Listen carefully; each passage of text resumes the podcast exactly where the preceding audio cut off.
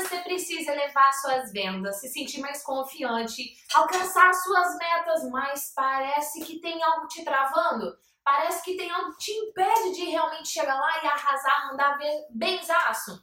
Nesse episódio de hoje a gente vai falar sobre cinco estratégias testadas, validadas por muitas pessoas, muitos clientes da perita em vendas que vai aqui falar para você já já. Mas olha só, vou te dizer, a quinta estratégia é uma estratégia fácil, rápida, prática para você aplicar e que vai trazer aquele diferencial para você bater as suas metas, elevar os seus ganhos e ser uma pessoa muito, muito, muito, muito, muito, muito, muito mais próspera. Vem comigo que eu vou te contar.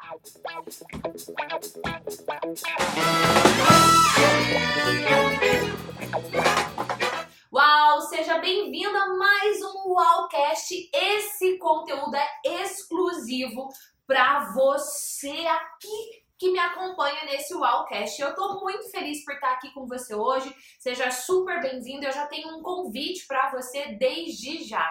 Você que conhece pessoas que também querem se desenvolver, familiares, amigos que precisam dar um basta na autossabotagem, melhorar seus resultados, elevar a sua autoconfiança, compartilhe esse Wallcast de hoje, porque eu tenho certeza que ele vai contribuir e muito na vida de milhares e milhares de pessoas. E afinal, esse conteúdo aqui é para você. Então, com mais eu vejo que o número desse conteúdo é visto, compartilhado, mais eu me inspiro, me encho de energia e volto aqui para trazer conteúdo exclusivo, tá? Esse conteúdo não tem no YouTube, não tem lugar nenhum, só para você que está aqui comigo no Wallcast. E a minha convidada de hoje é uma mulher empreendedora, empresária, especialista, mais que especialista, ela é perita em da área comercial e ela vai te ajudar a traçar um plano estratégico para você melhorar suas vendas.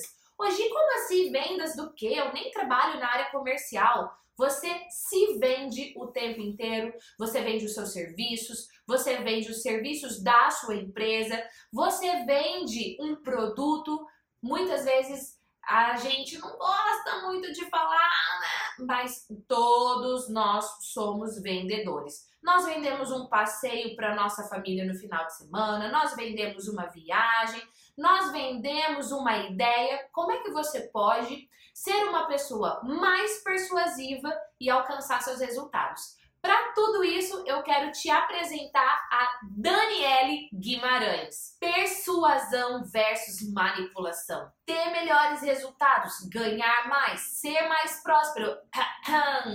Olá, família Uau! Que bom estar aqui com vocês. É um grande prazer estar aqui ao lado da minha querida amiga Gislene Esquerdo. Gi, é, vamos falar de vendas então? Vamos falar, Dani, vamos falar. Primeira coisa, não tem que ser vendedor para você saber vender, não. Opa! Porque as pessoas não, não necessariamente têm que trabalhar na área comercial para desenvolverem um raciocínio lógico de vendas, porque você vê aí tantos profissionais maravilhosos, tantos profissionais fantásticos e que estão estagnados na sua carreira porque não conseguem apresentar tudo aquilo que eles estudaram durante anos, tudo aquilo que eles aprenderam e, e, não conseguem simplesmente ter uma comunicação alinhada de forma que eles consigam transmitir isso para o seu cliente ou para as pessoas que precisam consumir o seu produto e simplesmente pelo mito, pelo simples fato de que vendas é uma coisa negativa. Dani, perfeito o que você falou. Sabe o que, que eu pensei? Às vezes a pessoa é dentista, advogada, ela é, é dono de uma gráfica e dentro da gráfica, sei lá, tem a área comercial ou ela até é gerente de uma equipe e essa equipe até pode ser da área comercial, mas só o fato dela ficar colocando muitas vezes essa palavra, a ah, vendas, eu tenho que vender, não sei o que lá, vender, já pode gerar esse significado negativo Sim, aí. Gera muito significado negativo pela cultura brasileira né, que surgiu durante o tempo com a palavra vendas. Entendi. Não necessariamente no mundo inteiro isso acontece, mas no Brasil é, o vendedor é, tem aquela conotação daquela pessoa que empurra as coisas. Não é uma realidade. Os melhores vendedores do mundo, eles não fazem isso. Eles, eles não empurram, eles não empurram nada. nada. porque é, o vender é ajudar o seu cliente a tomar a melhor decisão de compra para ele. Amei. Então, vender é ajudar, é ajudar o seu cliente, cliente a tomar a melhor decisão de compra para ele, não para você. E quanto melhor for essa decisão, mais satisfeito seu cliente fica, mais ele você fideliza esse cliente, mais você vende, é uma avalanche de consequências Exatamente. Ele positivas. volta, você, ele começa a te referenciar para várias outras empresas, para várias outras pessoas. Então, uma das, uma das outras coisas, um- uma outra dica aqui que a gente pode falar é que nós temos que quebrar essa Essa barreira. já é a dica 2. Dois. Tá bom. Nós temos que quebrar essa barreira de que vendas é manipulação. Olha só, existe a diferença muito forte entre manipulação e persuasão. A manipulação é quando eu faço algo que é bom só para mim. Agora, a persuasão é quando eu faço algo, quando eu ajudo uma pessoa a tomar uma melhor, uma melhor decisão de compra, mas é bom para mim e para ela. Então, nós dois ganhamos no processo.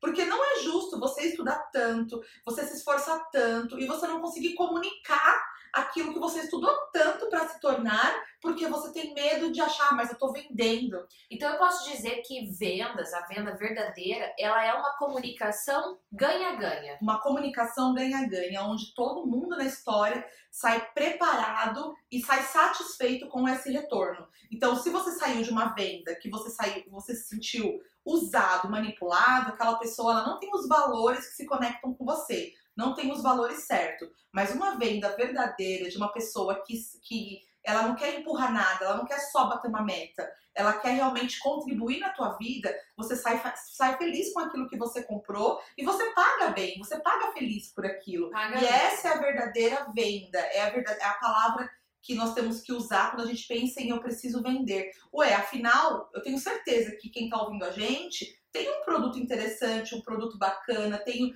uma ideia muito legal para apresentar na faculdade, tem uma, é, uma ideia muito boa para colocar em prática, só que assim, ah, mas se eu falar, eu vou estar vendendo. Mas tudo bem você morrer com esse sonho, morrer com essa ideia, com medo de desenvolver técnicas que vão te ajudar a realizar o teu objetivo, o teu sonho. Ô Dani, e você falou uma palavra aí, né? Ah, só vou lá bater minha meta. Tem muita gente que nem estipula meta. Essas Que dica que você pode dar pra gente poder ter melhores resultados, sim, mas estipulando meta? Tem erros e acertos ao estipular meta? tem vários erros e acertos. É, as pessoas, muitas vezes, elas estipulam metas totalmente confusas, sem uma realidade. A meta, para você alcançar, ela tem que ser realista. Mas, assim, é, você tem que pensar o seguinte: eu só vou me desafiar se eu não alcancei aquilo ainda.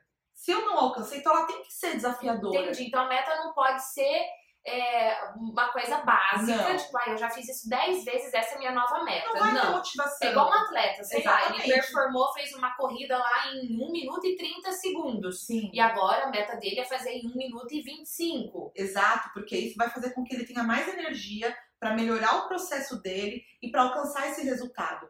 É aquela, é a cenourinha, Gi. A gente tem que ter uma cenourinha lá na frente, buscando essa cenourinha, porque é ela que vai nos dar, vai nos dar gás, vai nos impulsionar, vai fazer com que a gente olhe de verdade para o que a gente precisa e também vai nos dar é, indicadores para ver onde a gente precisa crescer ou não, porque eu não alcancei a meta. Aonde é que eu tô errando? Eu alcancei a meta? Que legal, então vamos aumentar um pouco ela. Perfeito. Deixa eu fazer uma pergunta pra você que tá aqui com a gente agora. Qual é a sua cenourinha? Reflita aí agora. Qual é a sua cenoura?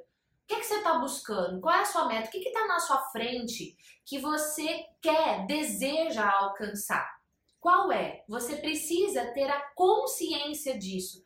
Quanto mais nítida, específica, como se literalmente fosse algo palpável na sua frente que você pudesse tocar, pegar, sentir o cheiro, sentir a textura. Qual é a sua meta? É, quando a gente tem isso alinhado, tudo muda dentro de nós. E, Gi, já passando para nossa quarta dica, é, Fala. vamos então, uma, uma coisa muito importante é entender qual é o meu perfil de negociador. Muitas vezes a gente não entende o nosso perfil, ou a gente nem tem um perfil de negociador, porque a gente tem medo dessa palavra, de negociação, sabe? Aham. E isso é fundamental. Quando eu entendo como eu sou e como eu ajo diante de uma negociação, eu paro de me sabotar. Então, eu preciso saber o seguinte: quando eu estou negociando, eu sou aquela pessoa mais agressiva? Quando eu estou negociando, eu sou aquela pessoa mais calma, mais tímida? Eu preciso saber isso para eu melhorar a minha performance. Tem alguns perfis, assim, sei lá, tem X perfis de negociador, ou você pode dar exemplo de três perfis de negociadores? Tem- Nós temos o perfil tubarão. O tubarão é aquele cara dentro da perfil de negociação que ele ele só quer para ele, só ele ganha, só ele ganha, só ele quer ganhar na história. E aí a gente tem o perfil da carpa, que é aquele perfil que assim, ah, tá bom, eu vou deixar você, faz o que você quiser, tá bom, ah, não quer dar desconto, tudo bem. Não, não, ah, você deixa tudo, você não, você não tudo negocia, permite. tudo permite. E a gente tem o perfil do golfinho, que é aquela pessoa mais flexível que é aquela pessoa estratégica, que ela vai e ela sabe até onde ela pode ir na negociação, ela não deixa dinheiro na mesa, que é um grande erro que, a gente, que acontece conosco na negociação. Você fala, ah, vou deixar quieto, vou dar o desconto aqui pronto. Não, vamos entender o porquê que ele quer esse desconto e ele faz um trabalho maravilhoso. Então a gente tem esses três perfis, o tubarão, o golfinho e temos a carpa. Então a gente precisa entender em que nível nós estamos. Nem é bom ser tubarão, porque você se torna uma pessoa que você só está pensando em você e nem é bom ser carpa. O ideal dentro do perfil de negociação é você se tornar um golfinho, que você sabe ir e vir e negociar, não importa com, com, com que tamanho de empresa, com que tipo de gente, mas você consegue negociar com tudo e com todos. Você transita por esse meio naturalmente. Aí eu pergunto para você hoje, você tá mais para tubarão, para carpa ou para golfinho? E qual é a sua meta? A minha meta já aqui nessa conversa com a Dani é o quê? Ser um golfinho. Eu quero ser um golfinho, Dani. Seu golfinho Quero ser um golfinho nessa negociação aí para eu poder atender cada vez melhor cada um dos meus clientes e também poder ter os ganhos que eu mereço. E ó, eu digo isso para você. Você merece ter ganhos na negociação. A carpa tudo cede. O tubarão, no final, ele ganha, mas ele acaba sozinho porque ele não tem compartilhar. Então, também hoje, com esse nosso Wallcast, eu te convido a ser golfinho, ser estratégico, saber quando você vai ser mais ousado, quando você vai voltar mais um pouquinho para alcançar o seu objetivo. E para fechar, acredito que não há nada melhor na vida do que treinar. Então, você quer se tornar bom em algo, você precisa treinar e treinar muito. Então, ter uma comunicação estruturada, ter um roteiro de vendas, ou até mesmo um mapa mental daquilo que você quer apresentar para o seu cliente, apresentar no mercado é fundamental, porque isso vai fazer com que você você aprenda e se torne um dos melhores naquilo que você faz. Então treina, treina, treina, porque em, logo mais você, tornar, você vai se tornar um especialista nessa comunicação estruturada e vai vender para qualquer pessoa, qualquer coisa que você quiser. Uau, amei! E eu já convido você a deixar um review, um comentário aqui, dizendo como é que foi esse podcast para o seu desenvolvimento. E quer mais, Dani, aqui? Deixa aí no seu review, volta, Dani, que de repente a gente traz a Dani aqui para mais um bate-papo com você. E tem mais. Eu vou deixar aqui também na descrição desse episódio as redes sociais da Dani, o Instagram, o canal do YouTube dela, para que você também possa ter acesso a mais conteúdo que a Dani Guimarães publica aí nas redes sociais. Do mais, um beijo, obrigada Dani. Obrigada a você, Gi, obrigada família UAU. E a gente se vê no nosso próximo episódio. Tchau!